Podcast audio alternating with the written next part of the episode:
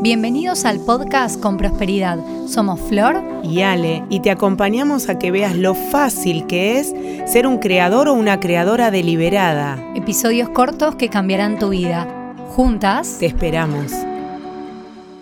Bienvenido, bienvenido al episodio número 30 de este podcast con prosperidad que estamos. Un mes, 30 días. Totalmente. 30 episodios, 30 eh, podcast total que, que, estás escuchando vos desde el 1 hasta el 30. No sé si este es el primero que escuchás o lo venís haciendo consecutivo, pero créeme que lo hacemos con mucho amor. ¿Cómo estás, Ale? Muy bien, feliz. Me escriben y me dicen, te escuché en un podcast. Iba mi papá escuchando tus podcasts. Ah, espectacular. Es maravilloso, es, es lo que siempre soñé. Así que cada vez que estoy acá agradecida de que hayamos dicho, dale, lo hacemos. Total. Aparte, esto surgió de, los vivos que empezamos a hacer. Claro. Donde nos pisábamos, viste, una con otra, que queríamos dar información y de repente fue como, che, che, che, hagamos un podcast. Y bueno, sabemos que fluimos, no practicamos, o sea, lo que sale, sale y sabemos que si bien preparamos la info, eh, bueno, fluye. Ahora me estoy trayendo la compu para que sepan que acá hay una compu, porque bueno, hay temas que no los hablo todo el tiempo, entonces digo, me guío. Claro, Pero claro. es toda información que atravesamos y, que por eso queremos compartirla. A mí me encanta porque además las personas sienten que les hace sentido y por mi parte siento que recuerdan. Esto como, sí, sí, como si el corazón dijera, quédate con esta información. Tenemos todo, tenemos todo en el inconsciente.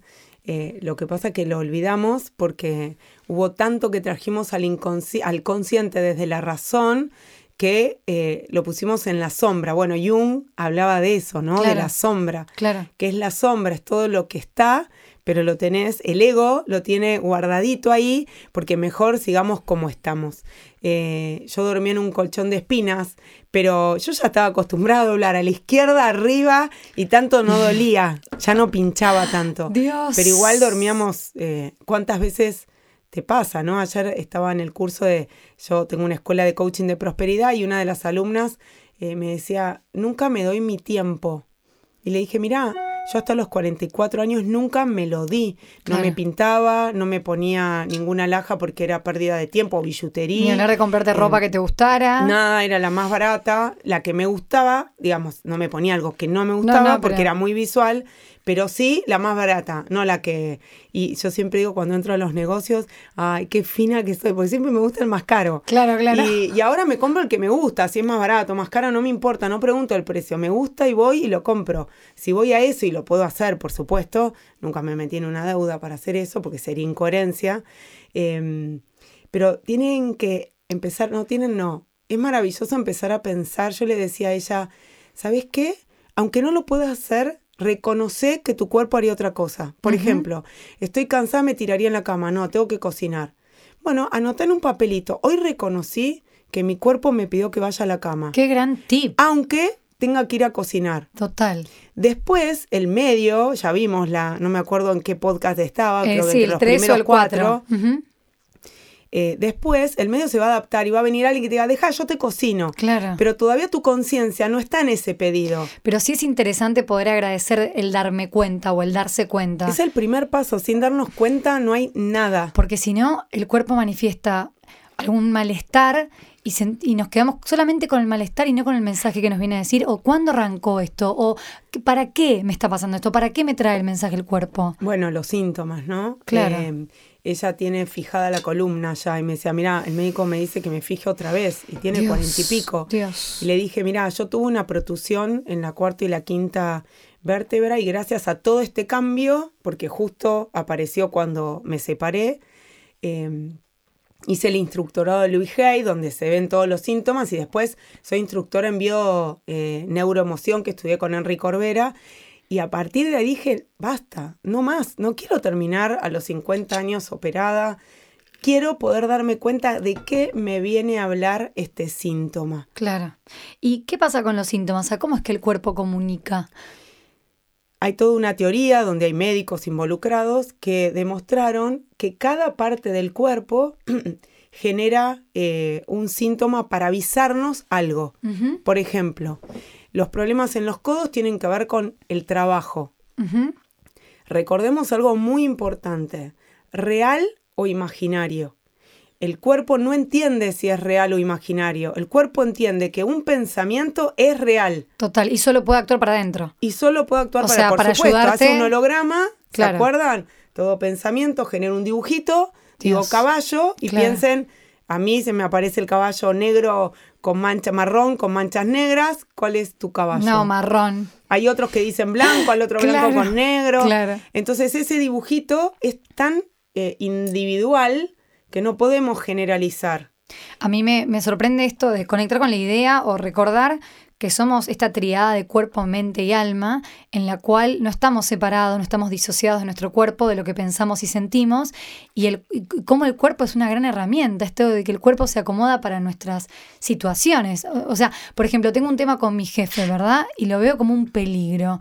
Y el cuerpo manifiesta desde, sí, a ver, contame vos que, que, estudiaste la teoría de la evolución, pero hay un tigre afuera, ¿no? Entonces el cuerpo dice, está el tigre, dientes, yo te acomodo. De león. ¿Qué necesitas que haga? Yo te acomodo por ahí adentro para que vos salgas y hagas lo que tenés que hacer. Claro, nuestro cerebro está tan preparado para ese posible ataque que seguimos teniéndolo. Claro. Entonces, todo lo que, lo que nuestro cerebro considere ataque va a actuar de, la misma manera que actuó el primer Homo sapiens que hubo en la Tierra. Se va a defender. Se va a paralizar o va a salir corriendo. Son las tres formas con las que podemos eh, accionar, responder. Entonces, acá viene algo que a mí me ayudó mucho a comprender, que hay que tener mucho cuidado en situaciones porque es como que nos domina si no estamos conscientes. Ante una situación de peligro, hagamos de cuenta, no sé, un robo o un choque, vamos a hacer algo más livianito, un choque en la calle.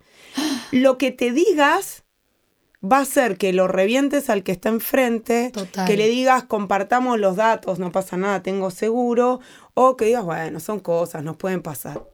Estas tres opciones, ¿sí? Son posibles, o estas dos, las últimas dos, porque tu consciente dijo, bueno, es un choque.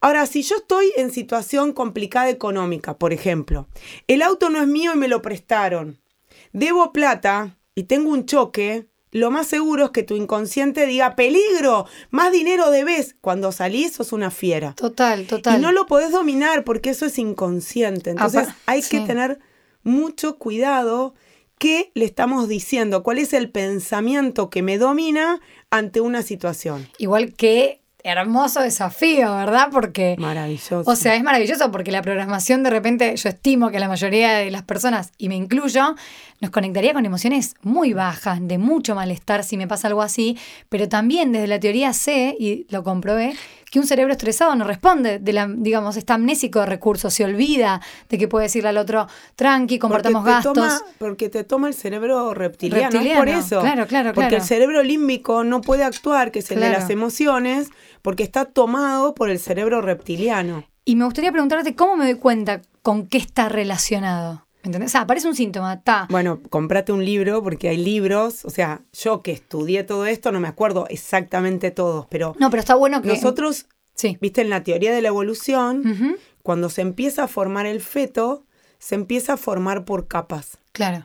Entonces, la primera capa es la de supervivencia, donde están todos los órganos primarios. Por ejemplo, el riñón, el corazón, el pulmón, eh, ¿Qué más? Eh, que sea indispensable, el páncreas. Wow. Entonces, todos estos órganos me hablan de que no estoy pudiendo sobrevivir. Pero no real por ahí, sino imaginario. Por ejemplo, el páncreas habla de la ignominia. La ignominia, que lo tuve que salir a buscar en el diccionario porque no lo había escuchado nunca, es no puedo creer que me esté sucediendo esto que está sucediendo. Claro. Y por ahí es real o por ahí es imaginario. Y tiene que ver con lo que te contaste de una situación repetidas veces. Que te contaste o sucedió, o una vez. Puede ser un impacto, puede ser gotita a gotita. Aguda, inesperada. o de manera inesperada, aguda, con un solo impacto. En soledad. Y de alta frecuencia y en soledad. Claro. Ahí es donde se me genera un síntoma en esa parte. El síntoma siempre es bueno porque nos trae un para qué porque si entendemos lo que nos está pasando, podemos frenar. Pero venimos de un paradigma, yo trabajé 13 años para la industria farmacéutica, donde hay un negocio también muy montado, donde yo te doy la pastillita mágica y se te soluciona. Totalmente, pero aparte, entre que reconozco eso que me, el síntoma, reconozco para qué vino y empiezo a ser consciente, empiezo a querer tener la voluntad de sanar o de cambiar esa situación, digo, sea un tiempo en que ese síntoma se va yendo, pero ese tiempo no, estamos por ahí puede ser instantáneo o puede te llevar tiempo, porque depende de tu conciencia. Si vos te das cuenta, voy a contar una historia. Claro, a lo que perdón, termino el tema. Sí. No estamos dispuestos a esperar ese tiempito y nos tomamos la pastilla antes, ¿verdad? Claro, todo ya. claro, porque necesito seguir haciendo mi vida. Mi claro, vida, no me puede parar. Claro, la vida no me, puede, parar. Me está parando, no, yo necesito seguir. Acá viene el tengo. No, y acá viene el viejo Y el humano robot, y el humano robot, o sea, desprendido de su naturaleza. Mira, yo fui constipada hasta los 30 años. Te amo. Horrible. ¿sí? Horrible, fisura, operación, todo era con una familia donde, y buenísimo, íbamos al médico, el médico me explicaba, tenés un intestino en vez de 12 centímetros, eh, metros, 14 menos. Claro, sí, buenísimo, gracias por todo. Listo, genial. Le dije a mi mamá, yo no tomo más nada, iré cuando tengo que ir. Me voy a vivir sola y de repente se me curó. Y ahí le digo a una amiga, un tema que no es para hablarlo con todo el mundo, le digo a una amiga y me dice, ¿no leíste nunca a Luis Hay? ¿Usted puede sanar su vida?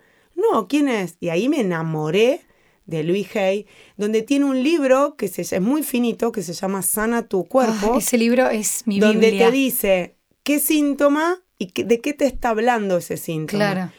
Las uñas, los dedos, qué dedo, las rodillas. de qué parte, las rodillas, los ojos, las pestañas, las cejas, el pelo, la oreja, lo que escucho, lo que no escucho, lo que siento, lo que no siento.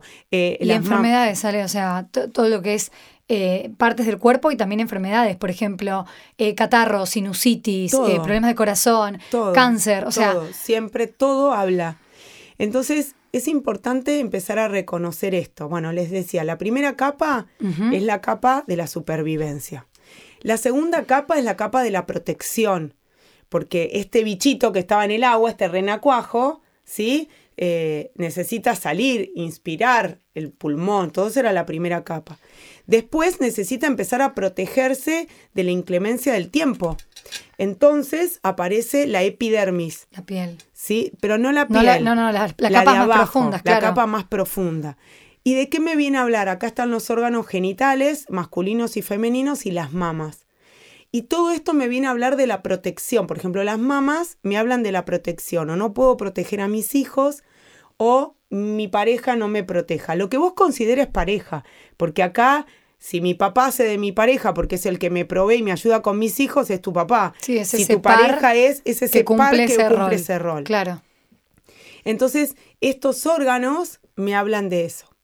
Después viene una tercera capa que se divide en dos y es el mesodermo nuevo que me viene a hablar de la estructura entonces, cuando ese, ese, eh, esa persona que salió y que necesitó empezar a caminar para buscar comida, ¿sí? empieza a generar los huesos, los músculos y las articulaciones y se para.